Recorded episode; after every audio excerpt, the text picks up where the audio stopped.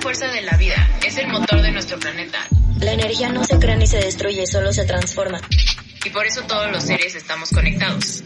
Es cuando una materia se transforma para producir un trabajo. Comprender que de forma inconsciente lo utilizamos, porque sabemos que ahí está. Son como relaciones disposicionales para que algo ocurra. Sin energía no hay movimiento y no hay desarrollo.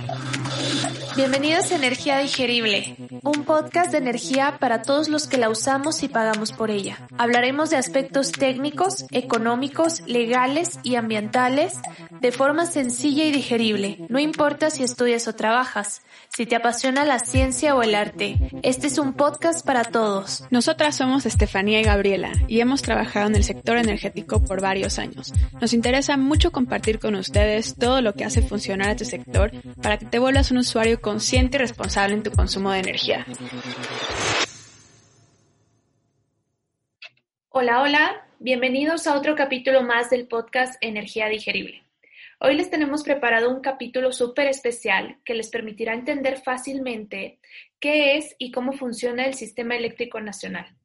Para continuar digiriendo conceptos básicos de energía, es importante saber que el sistema eléctrico de nuestro país engloba diversos tipos de actores, instalaciones y tecnologías que en su conjunto producen, transportan y distribuyen energía para los 128 millones de mexicanos que habitamos México.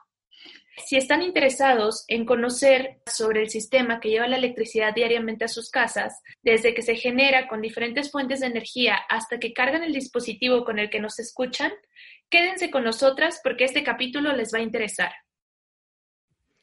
Así es, y en esta ocasión tendremos la participación de Andrea Larios. Ella es una economista por parte de la UNAM que cuenta con más de seis años de experiencia en el sector energético.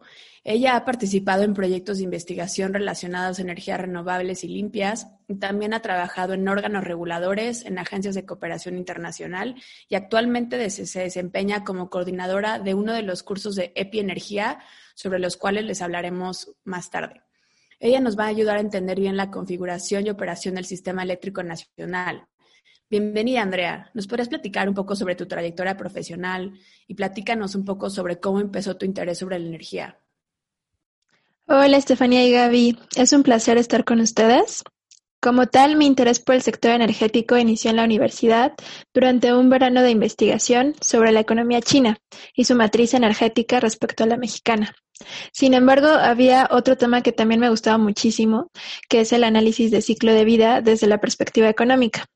Entonces decidí juntar ambos temas y realicé un estudio de huella energética a nivel sectorial.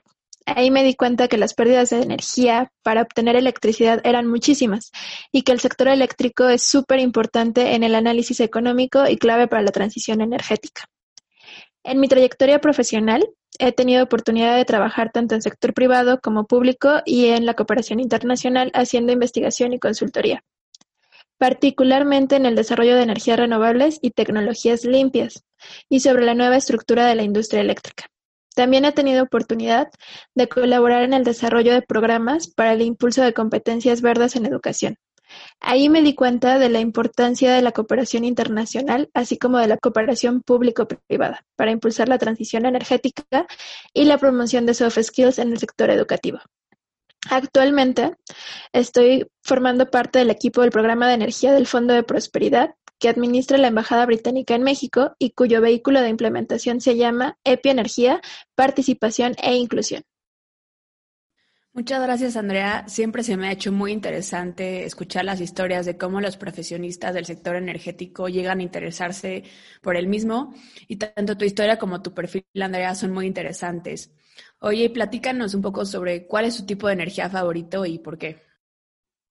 Sí, claro. Mi energía favorita sin duda es la energía solar. Para mí es la más noble de todas las renovables, ya que no solo genera electricidad, sino que el calor solar a través de la tecnología térmica puede proporcionar calor para los procesos industriales, y eso tiene un potencial enorme para reducir emisiones, además de poder llevar energía eléctrica a las comunidades más alejadas que no tienen acceso a la red energética o que tienen un acceso muy limitado y de poca calidad. Muy bien, otra oleada más del uso de la energía solar distribuida para conectar a gente que vive en pobreza energética a la red. De hecho, si a alguien le interesa escuchar un poco más sobre esto, no se olviden de escuchar nuestro tercer capítulo de la primera temporada donde María José Campos nos platica sobre Iluméxico. Ahora sí, Andrea, para entrar ya de lleno al tema, vamos a hablar del sistema eléctrico nacional. En México tengo entendido que tenemos un sistema eléctricamente interconectado y tres sistemas eléctricamente que se encuentran eh, aislados. Andrea, ¿qué exactamente engloba ese término del sistema eléctrico nacional y qué son y por qué existen estos sistemas eléctricamente aislados? El sistema está integrado por cuatro grandes segmentos de la industria eléctrica, la generación, la transmisión, la distribución y la comercialización. En México hay cuatro sistemas eléctricos. El primero, y es el más conocido, que es el Sistema Interconectado Nacional, que constituye la gran red eléctrica del país y que concentra el mayor consumo de energía eléctrica. En este sistema, el intercambio de los recursos y reservas de capacidad de energía ante la diversidad de demanda y situaciones operativas hace posible un funcionamiento mucho más económico y más confiable. Existen otros tres sistemas, que son el Sistema Eléctrico de Baja California, el Sistema Eléctrico de Baja California Sur y el Sistema, el sistema Eléctrico Muleye, que se encuentran eléctricamente aislados entre sí y también del sistema interconectado. El que estén aislados implica que los precios no son necesariamente competitivos. La demanda de energía no se cubre entre ellas, sino de manera local. Esto genera baja confiabilidad en el sistema eléctrico. Para continuar, es importante mencionarle a la audiencia que el sistema eléctrico nacional es un conjunto de diferentes tipos de infraestructura pertenecientes a diferentes actores y coordinados por un mismo organismo llamado SENACE, del cual hablaremos más adelante. En conjunto, todo este sistema trabaja todos los días del año y se encarga de entregarnos la energía que nos permite funcionar en casa y lo más importante como economía, y bueno, más bien para entender este sistema es importante revisar cada una de las partes básicas de un sistema eléctrico, empezando por los centros o las plantas de generación, en donde se produce la electricidad y se eleva la tensión para poderla transportar a través de las líneas de transporte, es decir, las redes de transmisión que pues como su nombre lo dice, transportan la energía eléctrica de alta tensión.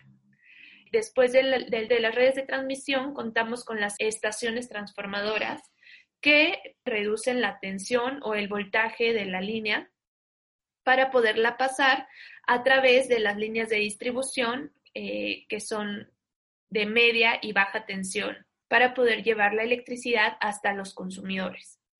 Y luego eh, tenemos las instalaciones de los clientes o los consumidores de energía eléctrica, que comúnmente se les conoce como centros de carga. Además de esto, contamos con los centros de control de las empresas generadoras, distribuidoras y comercializadoras. Y finalmente, como lo comentamos, tenemos un Centro Nacional de Control eh, Eléctrico. Se encarga de gestionar, coordinar y operar el sistema eléctrico del país, el famoso SENACE.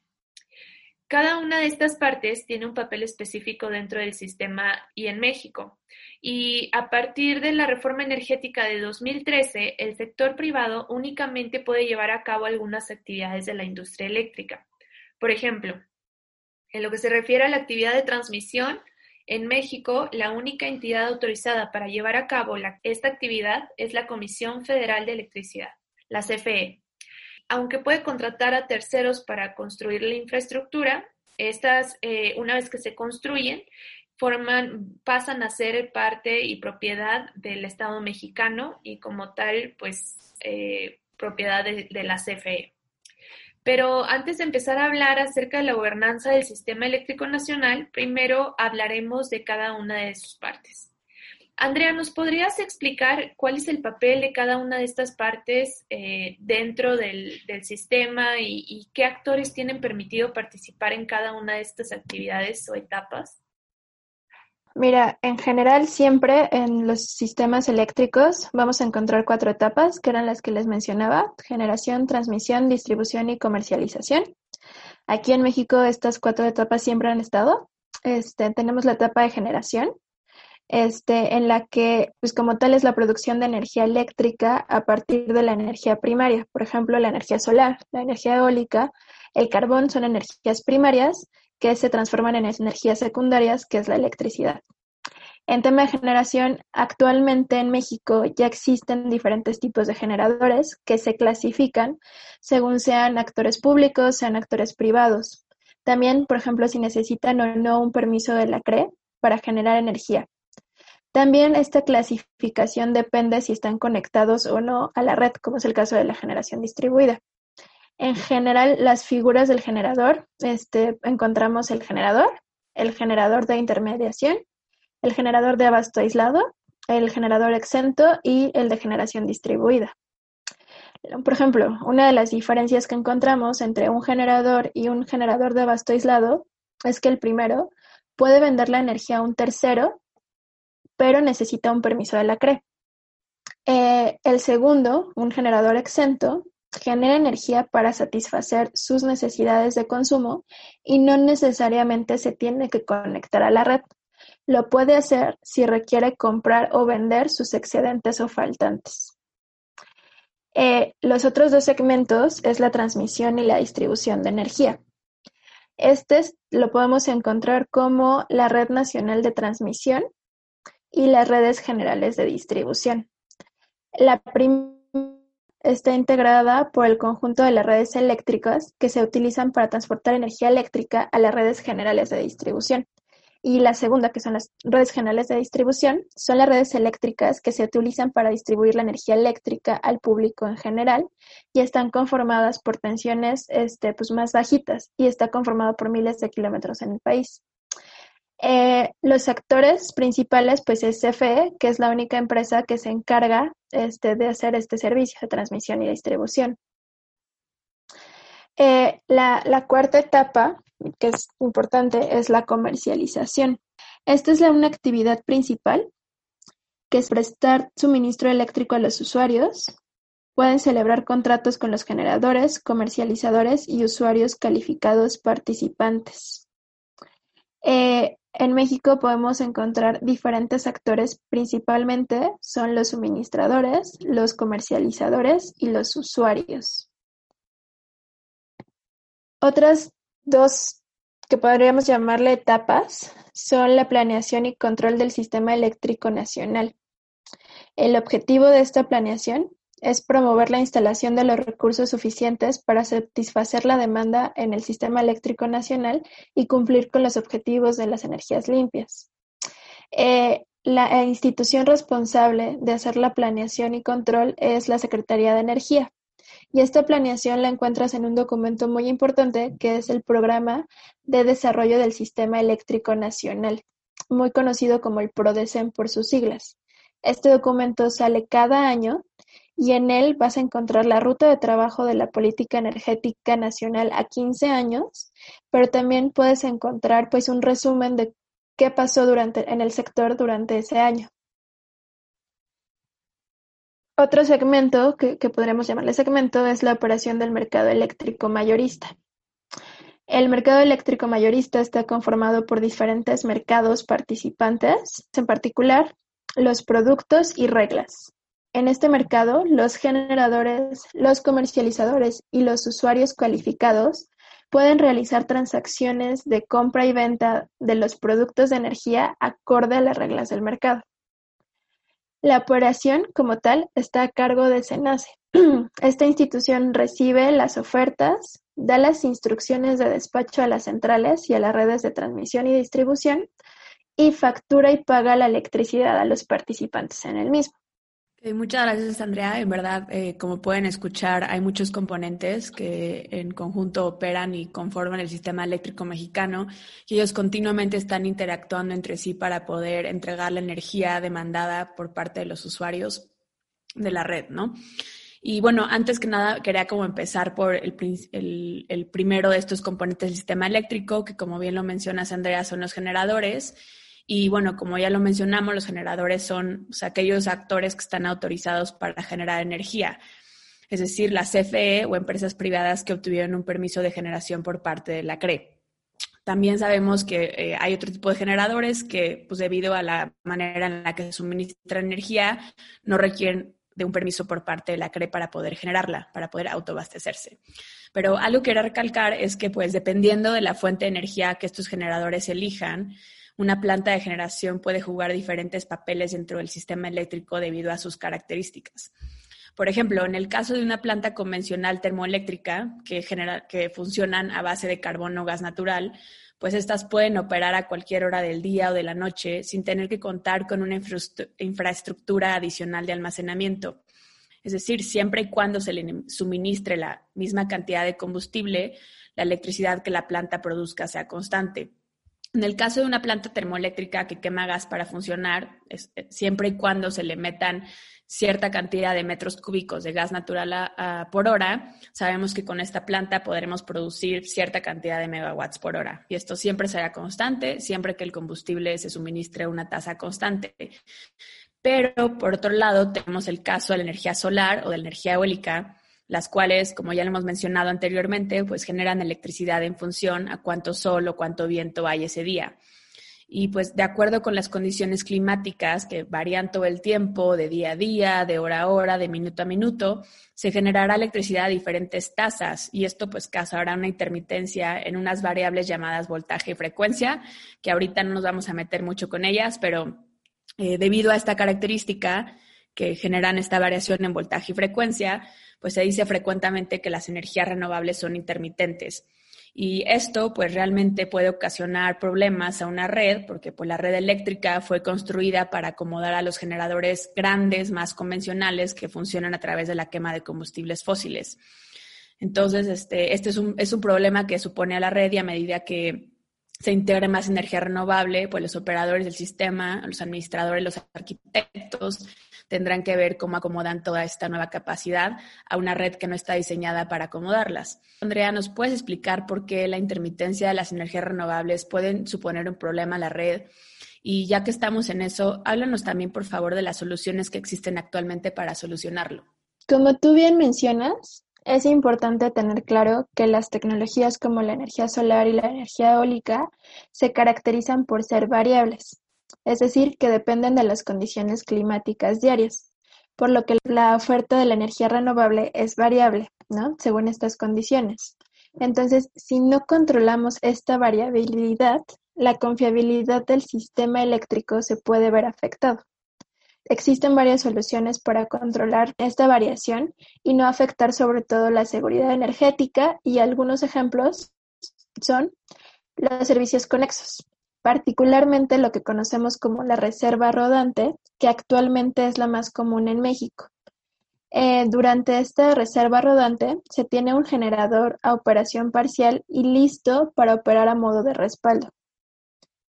En otras palabras, estos generadores están listos para operar y suministrar energía en caso de que no se esté generando suficiente energía en el sistema.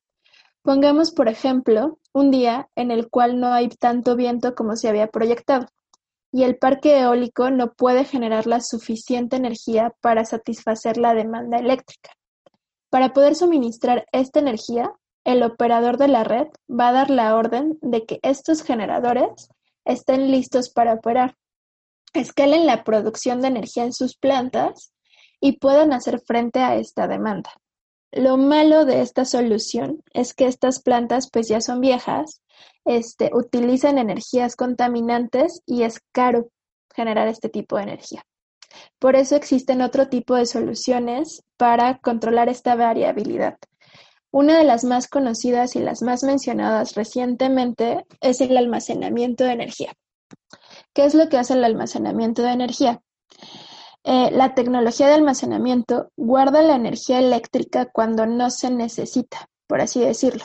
Hay varios tipos de tecnologías de almacenamiento. Las que más conocemos son las baterías de litio. Durante el almacenamiento de energía se absorben los excesos de esta energía renovable y se libera cuando sea necesario o que sea más viable financieramente para que salga mucho más barato. Otra solución que podemos encontrar es la demanda controlable, que es la demanda de energía eléctrica en la que los usuarios finales o los representantes ofrecen reducir su demanda de energía. Esto puede funcionar a modo de una reserva al sistema. Y bueno, otra de las grandes soluciones es que se incremente la capacidad instalada de energía renovable y diversificar la matriz. Es decir, podemos compensar con diferentes tipos de tecnología los picos de la energía, esta famosa gráfica de Pato. Entonces, por esto sería muy importante diversificar la matriz energética. Ok, buenísimo. Bueno, pero a esta lista de posibles soluciones eh, me gustaría agregar una que no es tan conocida porque pues esta solución, más que ser una solución tecnológica, es una solución que viene de un diseño apropiado del mercado eléctrico.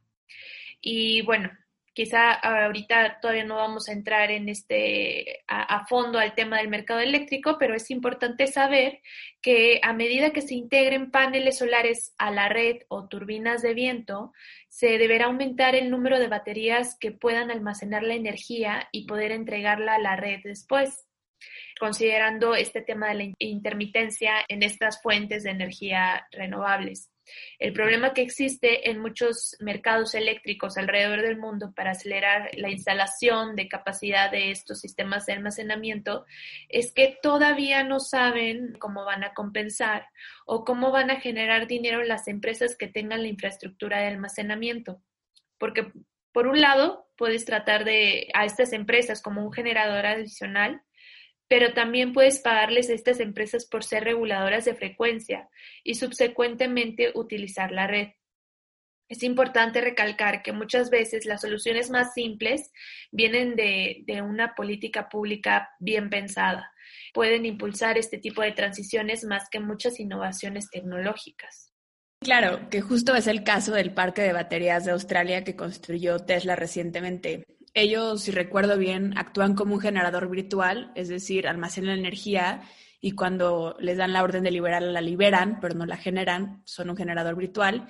Y a través de esta iniciativa lograron reducir los costos operativos de la red australiana casi 76 millones de dólares el año pasado.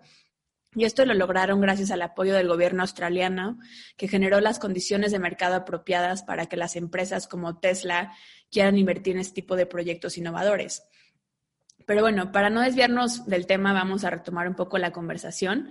Entonces, habíamos dicho que una vez que se genera la electricidad, esta generalmente pasa por una infraestructura a la que llamamos subestación o subestaciones. Estas subestaciones las encontramos en diferentes puntos del sistema eléctrico y básicamente funcionan para ajustar el voltaje de la electricidad y que ésta puede ser inyectada en la red de transmisión y distribución correspondientes. Cuando la electricidad se genera en la planta, es necesario que eh, se suba el voltaje de la electricidad que se genera en la planta para que ésta sea compatible y pueda ser inyectada a la red de transmisión. Esta red de transmisión seguramente la han visto todo el tiempo porque eh, son torres muy grandes y es muy frecuente verlas en las carreteras y estas redes transportan la electricidad a largas distancias y operan a muy altos voltajes. Recientemente se ha estado hablando mucho acerca de las redes de transmisión y la importancia de la ampliación y modernización de las mismas para la adecuada integración de energía renovable a la red. ¿Nos puedes explicar, Andrea, por qué el desarrollo de infraestructura de transmisión y distribución es crucial para el desarrollo de energías renovables en nuestro país? Claro, México cuenta con una red de transmisión muy amplia. Eh, son aproximadamente 107.042 kilómetros, esto cubre aproximadamente el 98.7% del territorio nacional. Para darnos una idea, sin embargo, la red de transmisión este, y la de distribución también este, es muy vieja y esto ha generado que pues, sea muy costosa este, mantenerla. Eh, por esto, modernizar la red permitiría minimizar los costos de prestación del servicio, nos ayudaría a reducir la congestión y nos ayudaría a incentivar la expansión de la generación de energía al reducir los costos. Es importante también mencionar la parte de las pérdidas de energía a lo largo de la red. Acorde a un comparativo mundial del Banco Mundial, en 2014, digo, es un dato un poco viejo, pero para el comparativo, este, en 2014 México perdió el 14% de su producción, en contraste con la media mundial del 8%. Si queremos reducir estos costos, es importante modernizar la red. Eh, el PRODECEN, por ejemplo, de 2018, calculaba que se necesitaba una inversión los próximos 15 años de 173 mil millones de pesos en la red de transmisión y de 138 mil millones para la red de distribución. Otro factor muy importante a considerar es el acceso a la energía. Además de promover su desarrollo, nos permitirá electrificar las comunidades rurales y las zonas urbanas marginadas que no cuentan con este servicio. Es también importante hablar sobre el futuro de la energía. El consumo de la energía eléctrica en particular está creciendo, por lo que una red moderna que aumente la confiabilidad de la red permitirá facilitar la incorporación de nuevas tecnologías que promuevan la reducción de costos de estos sectores. Por ejemplo, tenemos la electromovilidad en México. La instalación de electrolineras para cargar los vehículos eléctricos implica un aumento de la demanda de energía. Esto también requiere de una instalación estable en las redes eléctricas.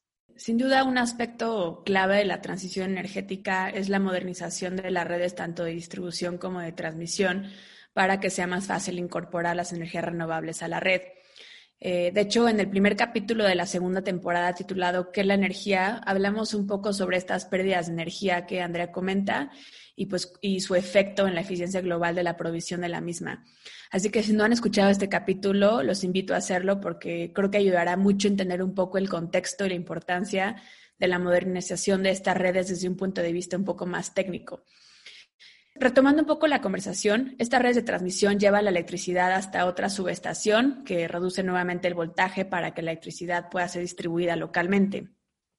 La electricidad viaja en esta red de distribución hasta el usuario o consumidor final y posteriormente a través de un transformador se disminuye nuevamente el voltaje a 127 volts, que es el voltaje estándar en México, para que se pueda consumir la electricidad en un casa, comercio, etcétera.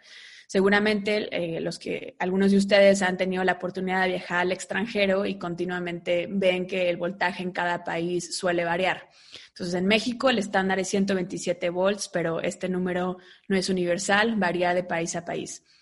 Ahora que ya entendemos un poco mejor la diferencia entre una red de distribución y una red de transmisión, nos podemos empezar a imaginar por qué se requiere tener un control apropiado de los flujos de energía para poder operar este sistema. Y aquí es donde entra un centro que ya fue mencionado tanto por Andrea como Estefanía, que es el Centro Nacional del Control de Energía, mejor conocido como el SENACE. Y cuéntanos, Andrea, un poco acerca de quién es el SENACE, por qué se creó y cuál es el papel que el SENACE juega dentro del sistema eléctrico mexicano. Sí, como mencionas, el SENACE tiene un papel fundamental en el sector eléctrico. Eh, el SENACE es un organismo público descentralizado que tiene varias funciones. Eh, sin embargo, es conocido principalmente por tener a su cargo el control operativo del sistema eléctrico nacional y de la operación del mercado eléctrico mayorista. El SENACE busca condiciones que promuevan la competencia, la eficiencia, la no indebida discriminación. Para hacer esto, el SENACE recibe las ofertas, da instrucciones de despacho a las centrales y a las redes de, transmisión y distribución y además factura y paga la electricidad a los principales participantes. El SENACE también se encarga de mantener la seguridad del despacho, así como la confiabilidad, calidad y continuidad del sistema eléctrico nacional y también de formular y promover a la CENER los programas de ampliación y modernización de la Red Nacional de Transmisión. Sí, sin duda la labor del SENACE es esencial para el correcto funcionamiento y coordinación del sistema eléctrico nacional.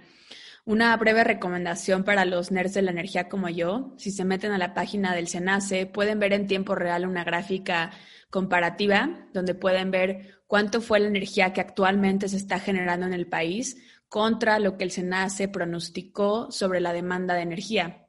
Entonces, si, ven esta gráfica, se van a dar cuenta que realmente tanto el pronóstico como la generación real de energía suelen tener valores muy cercanos.